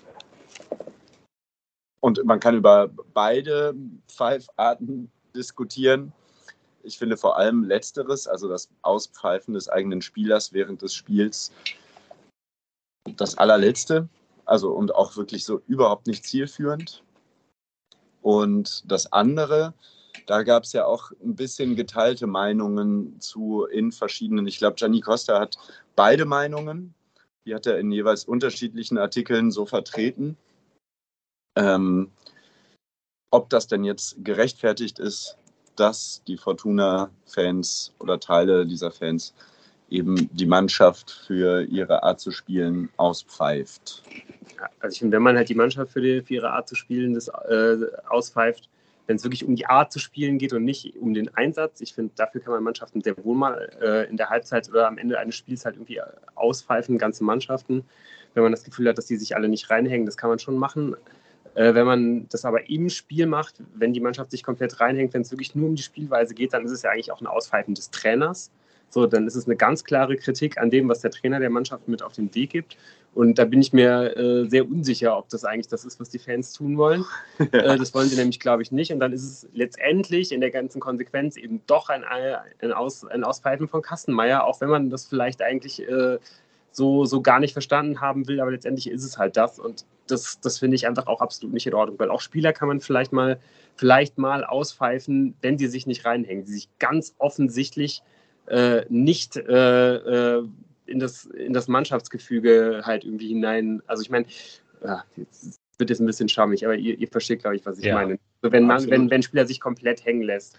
Wenn er quasi schon mehrfach Interviews gibt, äh, ich will ja. eh woanders sein, ja. ich genau. keine Leistung erbringt. Ja. Ich habe jetzt, hab jetzt am Wochenende so einen Twitter-Schnipsel gesehen, wo halt äh, äh, wo halt PSG äh, ein 3 auf 5 Konter hat mit äh, und äh, da, da geht dann halt irgendwie der eine Pass an der Mittellinie nicht auf Kylian Mbappé und der bleibt einfach stehen und dreht sich halt um. So, das ist dann halt in der Zwischen, danach gibt es dann noch ein 2 auf 5 Konter und am Ende fehlt genau am langen Pfosten, wo er sein Laufweg gewesen wäre, halt ein Spieler. So, da kann man jemanden auspfeifen. Aber das ist Mickey Maus Fußball, die gewinnen natürlich das Spiel trotzdem, es ist egal, ob der sowas macht. Äh, aber für solche Aktionen kann man Spieler sehr wohl auspfeifen aber nicht, in, in, äh, in so einer Situation und vor allen Dingen nicht für die ihnen ureigene Spielweise. Also wenn man einen Florian Kastenmeier dafür auspfeift, äh, dass er halt mit dem Ball am Fuß versucht, das Spiel zu bestimmen. Das ist das, was ihn als Spieler ausmacht. Der ist da vielleicht nicht auf absolutem Top-Niveau und der hat da halt Fehler drin.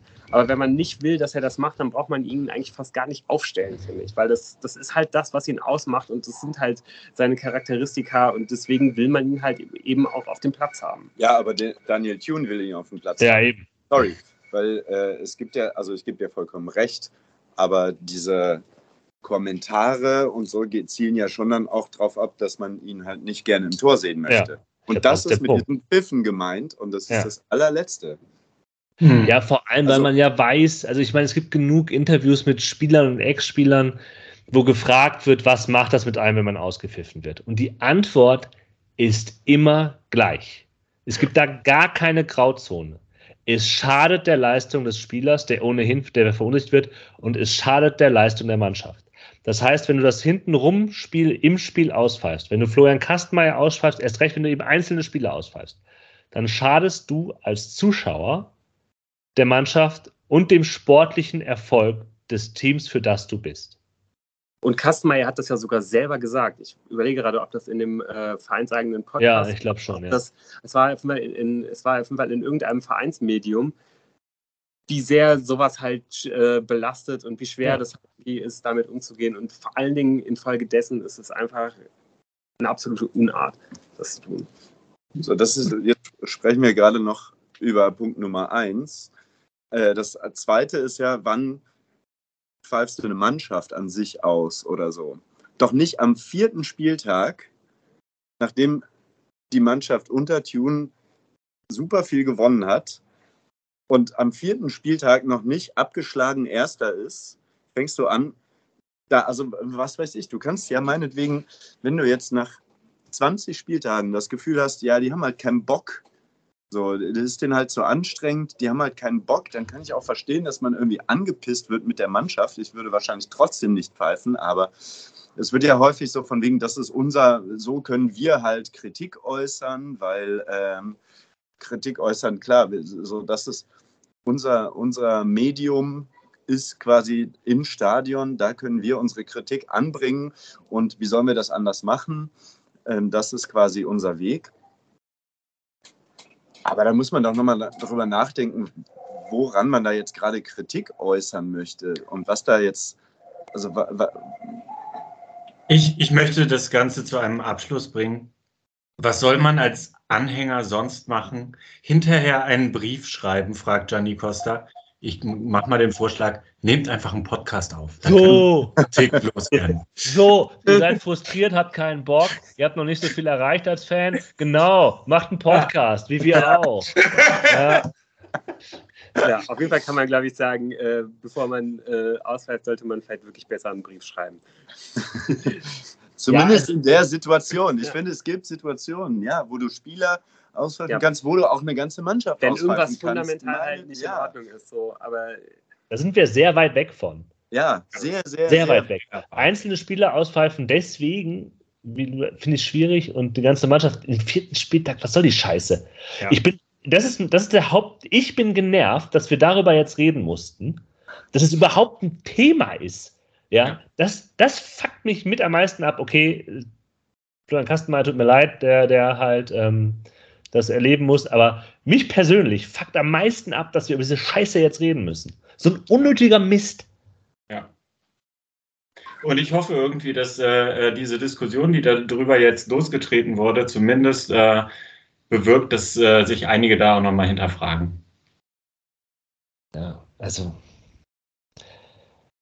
Ja, vor allem, glaube ich, werden, wird man auch mit diesem Pfeifen eins bestimmt nicht erreichen. Und äh, das, äh, das ist da ein Umdenken, sowohl bei Daniel Thune als auch bei der Fortuna ganz generell. Kastenmeier wird auf jeden Fall jetzt am kommenden Wochenende gegen Braunschweig halt wieder im Kasten stehen. Ja, das Einzige, was man erreicht, ist eben der Punkt, eben weil Daniel Thune ist, dass halt die individuelle Leistung eines Spielers schlechter wird und damit die Mannschaftsleistung und vor allem von einem wichtigen Spieler, der halt irgendwie der Torwart ist. Ja, ähm, das heißt, es ist einfach nicht so clever, das zu machen.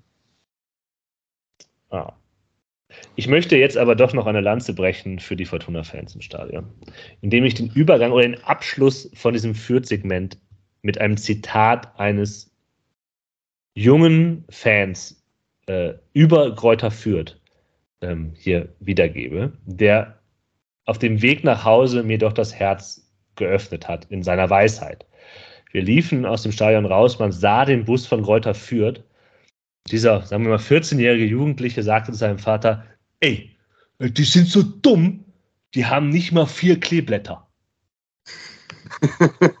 Denk drüber nach. Ja, und vor allem Reuter führt muss drüber nachdenken. Ich war versöhnt in dem Moment, ein wenig. Ähm, Herzlichen Dank, wenn du uns heute zuhörst, melde dich bei uns. Dann nennen wir auch beim nächsten Mal deinen Namen. Ja, sehr schön. Äh, es gibt äh, andere Mannschaften, die sind allein schon durch den äh, Namen ihres, äh, ihres Vereins äh, sehr viel deutlicher dem Glück verbunden.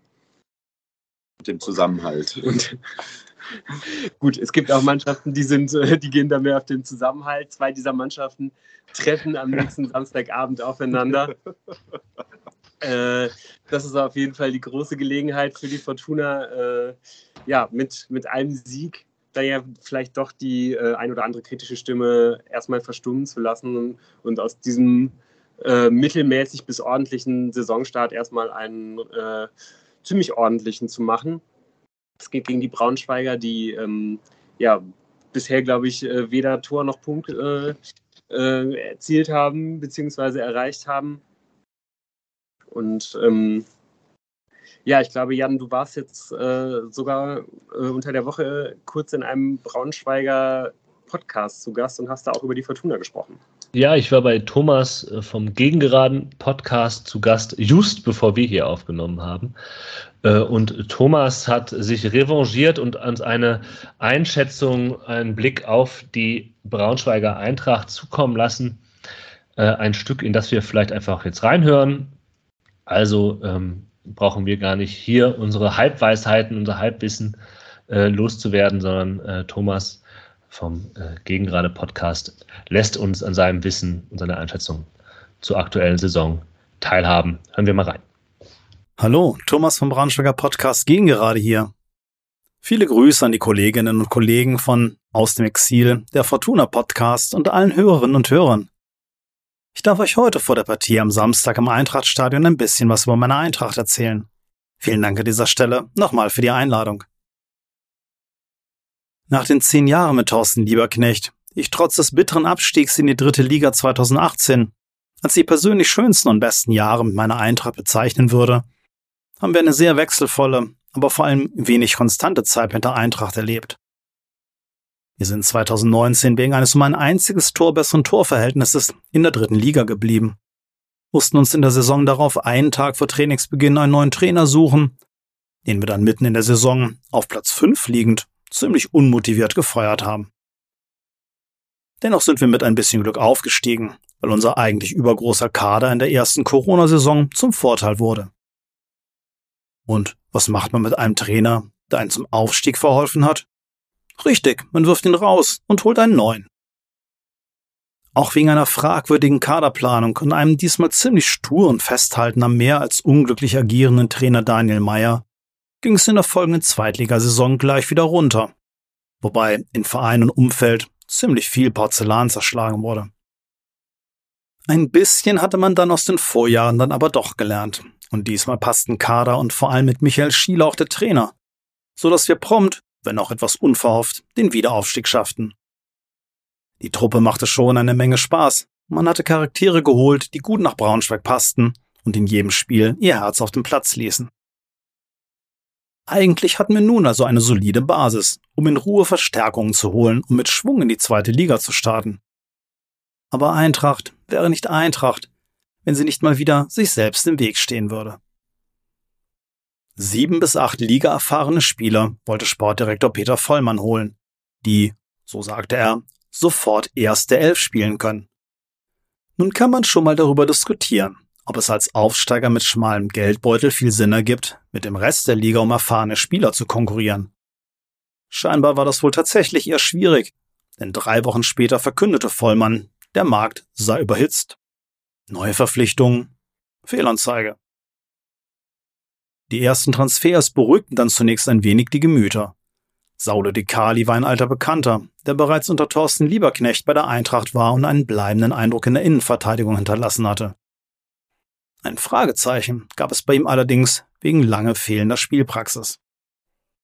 Hoffmann kam als Torwart von Bayern München, um den im Spätherbst seiner Karriere stehenden Felsic Feuer unterm Hintern zu machen. Und vor allem der sehr hoch eingeschätzte Emanuel Ferrei von Borussia Dortmund 2 als Zehner fand allenthalben viel Beifall. Soweit konnte sich das durchaus sehen lassen. Die Leistungsträger wurden alle gehalten und es gab dann noch ein paar weitere Transfers, wie Fabio Kaufmann. Soweit so gut. Nun wird es kurios. Die Ansage von Vollmann, noch ein Stürmer und noch ein Innenverteidiger sollten kommen. Nun, Stürmer sind teuer, also wollte man dann irgendwann auf den neuen Innenverteidiger lieber verzichten, um mehr Geld für den Stürmer zu haben. Dann war sogar von zwei Stürmern die Rede, die kommen sollten. Nach der Verpflichtung von Anthony Ucha, ein Risikotransfer, Ucha hatte eine Saison praktisch so gut wie nicht gespielt, wurde die Suche nach einem Innenverteidiger doch wieder aufgenommen, da die Kali bis dato eher durchwachsen spielte. Nachdem auch Kaufmann die ersten Spiele auf der rechten Außenbahn nicht überzeugen konnte, ist plötzlich von einem weiteren Außenbahnspieler die Rede, nachdem er nun doch suchen wolle. Klingt komisch, ist aber so. Unterm Strich standen im letzten Spiel gegen Kiel ganze zwei Neuzugänge in der Startelf. Von einem von ihnen, nämlich Kaufmann, scheint man aber wie beschrieben eher enttäuscht zu sein. Immanuel Ferrer ist derzeit der einzige, der aus dem Stand von den Neuverpflichtungen einen Standplatz sich hat erkämpfen können. Wir erinnern uns. Sieben bis acht ligaerfahrene Spieler sollten kommen, die allesamt sofort startelftauglich sein sollten. Nun, zählt man den bereits in der letzten Saison ausgeliehenen Ihorst mit, gab es neun Transfers plus einen, der eher für die Local Player Quote wichtig war. Aber nur einer der Neuzugänge scheint derzeit also offenbar tatsächlich startelftauglich zu sein. Aber noch ist ja ein bisschen Zeit, daher schauen wir mal, was noch so passiert. Und ob sich die anderen Neuzugänge vielleicht doch noch besser akklimatisieren. Ich war und bin trotz der etwas seltsamen Transferpolitik aber überzeugt, dass Eintracht eine vernünftige Rolle in der Liga spielen kann. Dafür gibt es zwei Hauptgründe. Mit Michael Schiele haben wir einen Trainer, von dem ich wirklich viel halte. Und das Team bildet eine verschworene Einheit, was ein Pfand ist, mit dem man durchaus wuchern kann. Denn ein Team ist ja oft mehr als die Summe seiner Teile. Aber die Saison fing schon sehr unglücklich an.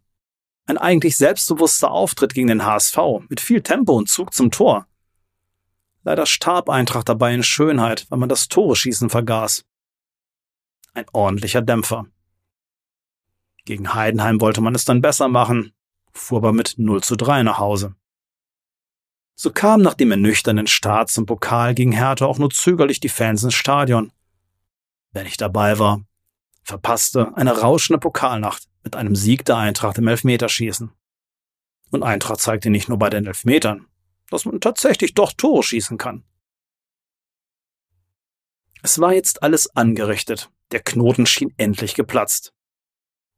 Was folgte, war ein schwacher Auftritt gegen Darmstadt. 0 zu 1, wieder kein Tor, wieder kein Punkt. Das wurde auch in Kiel nicht besser, wo nach dem unglücklichen ersten Gegentreffer erkennbar die Köpfe zu hängen begann und es in der zweiten Halbzeit, nach dem zweiten Gegentreffer, praktisch keine Gegenwehr mehr gab. Es gibt eine sehr ausführliche Analyse der ersten Saisonphase von meinem Freund und Datenspezialisten Jussi. In Kurzform gibt es folgende Probleme. Schiele stellt zu häufig um. Sei es das System, sei es die Position einzelner Spieler. Es wirkt im Moment noch nach einem Suchen nach der richtigen Idee, was auch aus meiner Sicht nun mal nicht dazu führt, dass ich ein Team einspielen kann. So spielte Ferrei mal als 10, mal als 8, mal auf der linken Außenbahn. Mal im 4-2-3-1, mal im 4-3-3, mal im 3-4-1-2. Ich kann nur sagen, Zurück zum in der letzten Saison bewährten 4-2-3-1 mit eindeutig zugewiesenen Rollen, damit das Team an Sicherheit gewinnt. Scheinbar war in der Vorbereitung mit Union Berlin nur ein echter Härtetest möglich. Das zeigt sich im Moment daran, dass es an Härte und Qualität im Zweikampf fehlt. Auch lassen wir dem Gegner zu viel Zeit und Raum. Nach vorne kommen wir zu selten in die gefährliche Zone. Die Qualität unserer Chancen ist häufig nicht besonders gut. Wir lassen uns noch zu oft in ungefährlichere Zonen lenken. Beim Abschluss muss man sagen, dass es bislang an einer Mischung aus Unvermögen, Pech und auch mal herausragenden Rettungstaten des gegnerischen Torwarts liegt, dass wir immer noch kein Saisontor zu verzeichnen haben. Kann sich nun in Summe die Fortuna daher locker zurücklehnen und einem ungefährdeten Sieg entgegenblicken? Na, seid euch da mal nicht zu sicher. Es gibt zunächst mal Dinge, die gut funktionieren, wie etwa Pässe im Spielaufbau. Die Mannschaft läuft viel und das Team arbeitet fleißig gegen und mit dem Ball. Michael Schiele genießt das Vertrauen des Teams und steht auch bei gefühlt 99,9 Prozent der Fans nicht in Frage. Das Team ist wie beschrieben in sich ruhend. Die Situation wird es nur noch mehr zusammenschweißen. Dass es Fußball spielen kann, hat es gegen Hertha gezeigt. Und die fehlende defensive Härte und Konsequenz ist etwas, was wir mit sehr großer Sicherheit in den Griff bekommen werden. Gerade defensiv lief es letzte Saison eigentlich sehr gut. Wir haben mit Ferrei einen kreativen und qualitativ außergewöhnlichen Spieler, sind vor allem in Umschaltbewegungen brandgefährlich und haben mit Lauberbach einen Stürmer, der auch in einer persönlichen Flaute nie aufgibt. Dazu ein Anthony Uja, der durchaus andeutete, dass er das Fußballspielen nicht verlernt hat. Auch wenn das jetzt 5 Euro fürs Phrasenschwein kostet, Fußball ist Kopfsache. Und wenn Eintracht ordentlich ein Spiel findet und vielleicht sogar das erste Tor erzielt, wird der Knoten platzen. Da bin ich sehr überzeugt von. Ob es zu einem Sieg gegen die starke Fortuna reicht, weiß ich nicht. Aber macht euch am Samstag mal auf einen großen Kampf gefasst. Wer weiß, vielleicht gibt es ja mal wieder ein 5 zu 5. In diesem Sinne, vielen Dank fürs Zuhören und ich wünsche euch ab dem sechsten Spieltag wieder viel Erfolg mit eurer Fortuna. Tschüss, euer Thomas vom Podcast Gegen gerade. Ja, vielen Dank nochmal, äh, Thomas, für, für die Einschätzung. Und ähm, ja, ich glaube, das hilft uns auf jeden Fall auch schon ein ganzes Stück weiter, als es immer hier meine Halbwissen-Einschätzungen äh, für, den, für den Gegner sind. Klingt ja so, als äh, ja, ob die Fortuna dann da vielleicht doch ein etwas dickeres Brett zu bohren hat, als es äh, nur vom Tabellenstand her zu erwarten ist. Naja, ich kann, du kannst dich halt auf jeden Fall darauf freuen, David Kovnatski eventuell gegen den tiefstehenden Gegner zu sehen. Das ja. ist doch äh, eigentlich, äh, deine Wünsche werden erfüllt am kommenden Samstagabend. Du. Kannst kaum erwarten. Und ich glaube, die Möglichkeiten äh, für Tune, äh, das System des Gegners zu spiegeln, sind bei den unterschiedlichen Systemen, mit dem äh, Braunschweig bisher begonnen hat, äh, relativ begrenzt. Da muss er schon Volltreffer sein. Absolut. Weswegen ich beinahe, und das ist jetzt wahrscheinlich eine Einzelmeinung, äh, für einen weiteren Versuch in der Raute plädiere.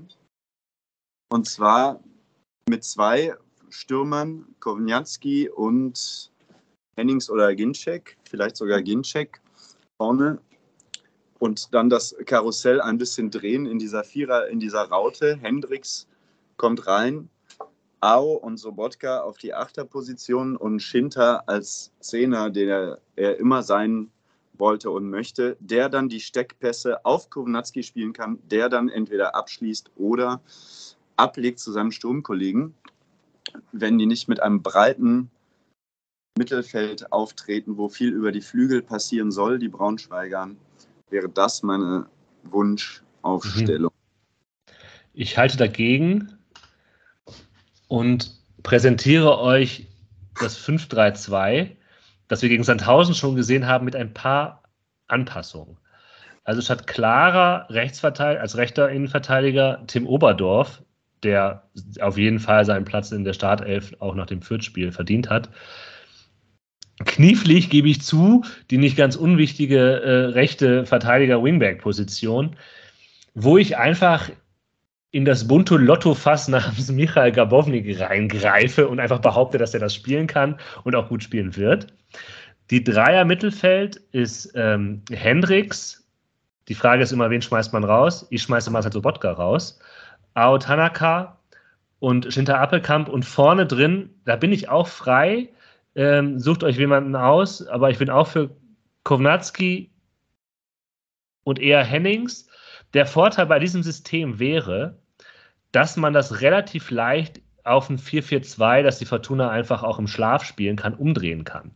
Nicht mit einer Raute, sondern ein flaches 4-4-2, wo dann halt Karbovnik, der das ja spielen kann, wie ich behaupte, ähm, dann halt rechts außen spielt. Appelkamp die linke äh, Mittelfeldposition und dann eben das Mittelfeld in der Zentrale von Tanaka und Hendricks bedient werden würde. Das ist meine Variante, weil ich möchte eigentlich Tim Oberdorf in der Fünferkette als rechten Innenverteidiger sehen, weil ich ja behaupte, dass das gut aussieht, kann natürlich schiefgehen. Das ist mein Take.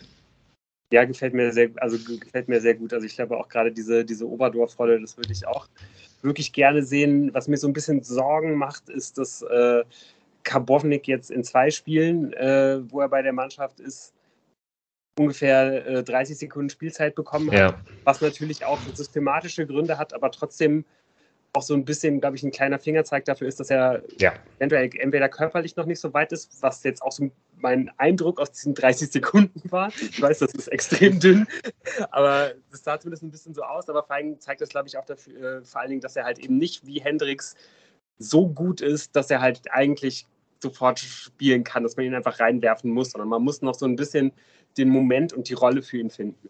Aber natürlich ist es trotzdem auch eigentlich genau die, äh, die, die, die, die Position, die er, die er spielen können musste. Auf der anderen Seite hat die Fortuna aber schon auch immer mal wieder mit der Dreierkette größere Probleme gehabt, als sie es eigentlich vom reinen Spielermaterial hätte haben müssen. Und ich glaube, mir wäre eigentlich jetzt gegen Standhausen so eine klare Sicherheitsvariante fast am liebsten, weil ich einfach sehr gerne sehen würde. Mir, mir wäre Braunschweig. es äh, ja Braunschweig. mir wäre es äh, eigentlich äh, fast schon sicherer, äh, fast schon wichtiger, dass man null, also dass man null, dass man die Null hält, als dass man gewinnt. Also ich möchte einfach jetzt mal sehen, dass man mit den, den Spielern, die man hat, zumindest gegen Gegner, der bisher noch kein Tor geschossen hat, äh, defensiv mal, mal sicher steht. Also natürlich werde ich auch fuchsteufelswild werden, wenn, wenn man wirklich jetzt 0 zu 0 spielen sollte. Aber ähm, ja, deswegen glaube ich, würde ich eigentlich auch vielleicht sogar das flache 4-4-2 am meisten befürworten, weil, weil äh, ja, das auch eigentlich dem, dem Gegner mehr oder weniger alle seine Stärken nehmen sollte. Wenn da sehr gut im Anlaufen ist, äh, man halt die Braunschweiger neutralisiert und letztendlich dann wieder den Einzelspielern äh, die Chance gegeben wird, das Spiel für die Fortuna zu entscheiden. Wenn ich jetzt aber auch noch was Kleines Verrücktes vorschlagen darf, hier in unserem äh, wilden System vorgeschlage, äh, dann würde ich vielleicht sogar für das 4-2-3-1 plädieren, was ja eventuell auch das ist, was, was Braunschweig macht. Ja hat ja Thomas so vorgeschlagen. Ähm, das ist jetzt auch ein bisschen wild, aber ich würde eigentlich gerne so Bodka und Hendricks spielen sehen. Also es fällt mir einfach schwer, einen von beiden rauszukicken. Äh, Hendricks hat, glaube ich, ziemlich klar gezeigt, dass er bei einer, bei einer Doppel-6 der, derjenige sein kann, der, ähm, ja, der halt der, der Kreativere ist also die beiden als Doppelsechs, Shinta äh, auf die äh, linke Außenposition offensiv und Ao Tanaka als Zehner. Ähm, hm. Ich würde es ich würd zumindest gerne mal sehen. Ich sage, also ich bin mich einfach nur, um, um auszuschließen, dass es funktioniert. Weil ich glaube. Möchtest du Ao Tanaka von irgendwelchen grobschlächtigen Zweitliga-Verteidigern zusammentreten lassen? Ah, ist natürlich schwierig, aber die, die treten ihn, wenn wir ehrlicherweise, wenn wir ehrlich sind, treten, treten ihn halt ansonsten halt die Sechser um. Also dem, dem geht es auch äh, auf, der, auf der Position, die er bisher gespielt hat, immer ordentlich auf die Knochen und an, äh, an welchem Punkt des Spielfelds das dann genau funktioniert, ist, glaube ich, relativ egal. Auf jeden Fall würde ich, ich würde ihn, glaube ich, einfach gerne mal auf der, auf der 10 sehen. Gerade deswegen, weil er halt auch äh, bei den paar Spielen, die ich mal von der japanischen Nationalmannschaft gesehen habe, er auch in den offensiven Räumen mir einfach immer extrem gut gefallen hat. Also, wenn ich mir am Ende noch eine Sache wünschen darf, dann die, dass die gefühlte Statistik, die gefühlte Statistik, ich habe heute lange recherchiert, ich habe sie nicht gefunden, dass Fortuna gegen Tabellen 18. immer schlecht ausgesehen hat, ähm, dieses Mal sich nicht bewahrheitet. Und sei es dadurch, dass man, dass die richtige Serie endet, nämlich die Serie, dass man bisher noch nicht zu Null gespielt hat, dann nehme ich auch ein 0 zu 0 mit. Aber ich habe ein bisschen Sorgen. Absolut. Also da möchte ich dir auch völlig beipflichten. Ich finde, es ist aber ein kleines Geschenk, dieses Spiel jetzt. Weil wir werden anhand dieses Spiels wissen, sehen wir unter Tune tatsächlich eine neue Fortuna, mit der zu neuen Ufern aufgebrochen werden kann? Oder verlieren sie gegen den Tabellen 18., der bisher punkt- und torlos ist und unsere Fortuna ist die gleiche, wie sie schon seit 15 Jahren ist, der beste Aufbau, 10 Jahren vielleicht. Der 1895. Aufbau, der, der, der beste Aufbaugegner, den man sich irgendwie vorstellen kann für Vereine, die tief im Tabellenkeller festsitzen. Deswegen werden wir einfach mehr wissen nach dem nächsten Samstagabend. Und an diesem Wissen werden wir euch teilhaben lassen. ja, das, äh, das werden wir auf jeden Fall, genauso wie wir es jede Woche tun. Ähm, an welchem Tag das genau sein wird, können wir jetzt leider noch nicht sagen. Ich hoffe, ihr wartet uns nicht allzu böse, dass ihr dieses Mal einen Tag länger warten musstet als, als sonst üblich. Ähm, hört uns auf jeden Fall auch wieder nächste Woche zu. Und ähm, ja, wir wünschen euch bis dahin eine gute Woche. Ciao, ciao. Gut. Ciao.